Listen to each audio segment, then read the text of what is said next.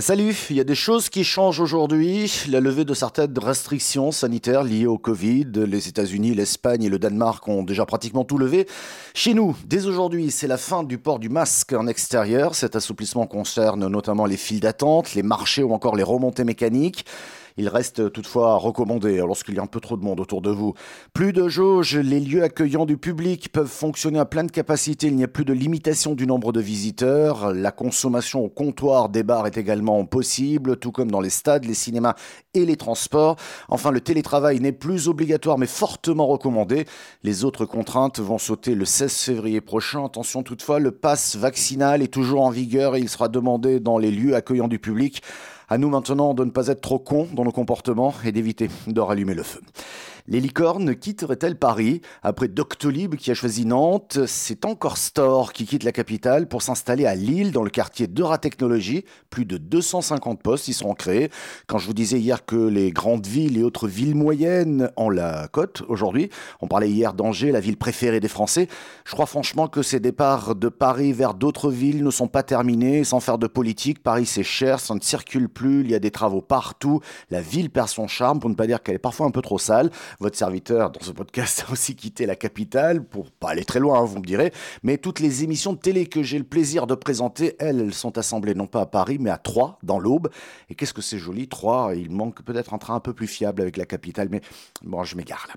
Quand on parle de live shopping, on en parle de plus en plus. Eh bien, Carrefour frappe fort avec euh, cette association, avec le média en ligne Brut pour créer Brut Shop, une chaîne de téléachat en ligne qui permettra aux utilisateurs de réaliser des achats en ligne en participant à des événements vidéo diffusés en live streaming sur les réseaux sociaux. C'est ce que précise le communiqué. Le média en ligne, fort de 70 millions hein, d'utilisateurs en Europe, 14 millions de web spectateurs, annonce 500 heures de live dédiés au service commercial. Cela se concrétisera par une diffusion de trois programmes de shopping par jour en moyenne. Tiens, en fait, vous avez vu euh, Meta, Facebook, euh, enterre euh, sa monnaie privée. Faute d'avoir convaincu les régulateurs, le géant américain a mis fin à son projet de devise numérique baptisé Diem. C'était Ex Libra. L'association qui portait ce, ce, projet va être démantelée et Silvergate, la banque partenaire de Meta, va reprendre ses principaux actifs. Pour briller au bureau aujourd'hui, on vous a rebattu les oreilles avec le nouvel an chinois. Au Vietnam, ce nouvel an est aussi célébré il s'appelle la fête du printemps ou encore la fête du Chez les Chinois, c'est l'année du tigre d'eau. Il y a le côté tigre et de l'autre côté, il y a l'eau, attention. Alors ça veut dire quoi concrètement? Avec le tigre, c'est une année placée sous le signe de la conscience en soi, invitant à chacun à se respecter, à respecter autrui et à bâtir de nouveaux horizons. Le tigre sera bienveillant avec les plus courageux d'entre nous qui iront dans ce sens. L'animal symbolise la force et le courage.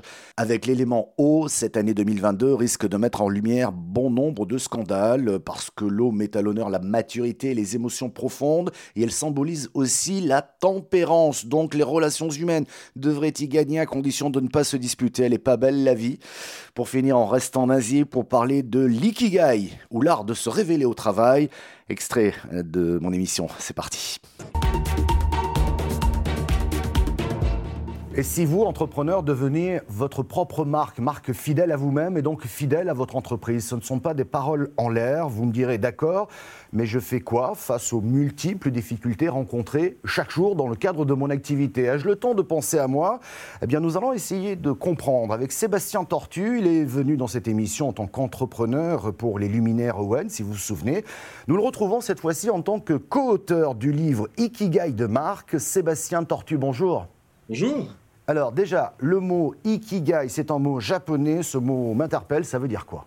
Alors, en fait, l'ikigai, c'est une philosophie japonaise qui permet logiquement de trouver sa, raison d'être.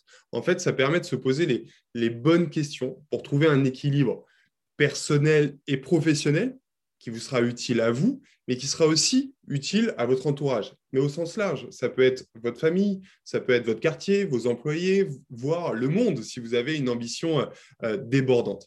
Et en fait, nous, on a eu envie d'écrire l'ikigai de marque. C'est donc comment construire une marque qui crée du sens pour soi et pour les autres, mais selon ses ressources humaines et financières, parce que finalement, il est facile de vouloir faire plein de choses, mais en fait, il faut être en capacité de le faire. Et finalement, quand on travaille une marque avec une raison d'être hyper claire, avec des valeurs assumées, euh, vous allez pouvoir toucher le cœur de, gens qui vont se reconnaître finalement dans, votre engagement. Et en les touchant, vous allez pouvoir du coup vous, concentrer bah, votre temps, votre énergie, votre argent euh, à convaincre les bonnes personnes. Euh, les personnes pour qui le, produit, les services peuvent vraiment être utiles. Et finalement, en parlant avec les bonnes personnes, vous allez augmenter la performance de vos campagnes marketing et donc augmenter la rentabilité. C'est une sorte de, de cercle vertueux finalement plus vous vous connaissez vous, plus vous êtes capable de créer une marque sincère, transparente, engageante, plus vos clients vont se reconnaître dedans, plus ils vont se reconnaître, plus ils vont consommer chez vous et longtemps, et plus vous atteindrez vos objectifs professionnels. Vous savez, Michel, moi j'adore comparer le marketing, et c'est pour ça que j'ai fait ce bouquin aux relations humaines. Et en fait, si vous êtes pas, si vous vous connaissez mal, il va être super difficile de trouver une personne avec qui partager votre vie parce qu'en fait, vous allez chercher la mauvaise. Euh, quand vous avez, euh, quand vous êtes, vous avez conscience de vos qualités, de vos défauts, eh ben, vous allez être capable de, de, déjà d'être transparent avec l'autre et elle va être capable de vous accepter comme, comme, comme vous le êtes. Et eh ben, c'est pareil dans l'entreprise. Si vous êtes transparent avec les gens, si vous êtes honnête avec les gens, on va voir que vous avez certains défauts, mais en même temps, on va, on va avoir envie de vous suivre parce que vous allez être la personne en qui on va se reconnaître. La méthode Ikigai, Ikigai de marque, c'est le nom de ce livre coécrit par Sébastien Tortu et Franck Gauthier, paru aux éditions Duno. Bon, c'est encore bien aujourd'hui. Vous continuez à nous suivre. Je reviens demain. Belle journée.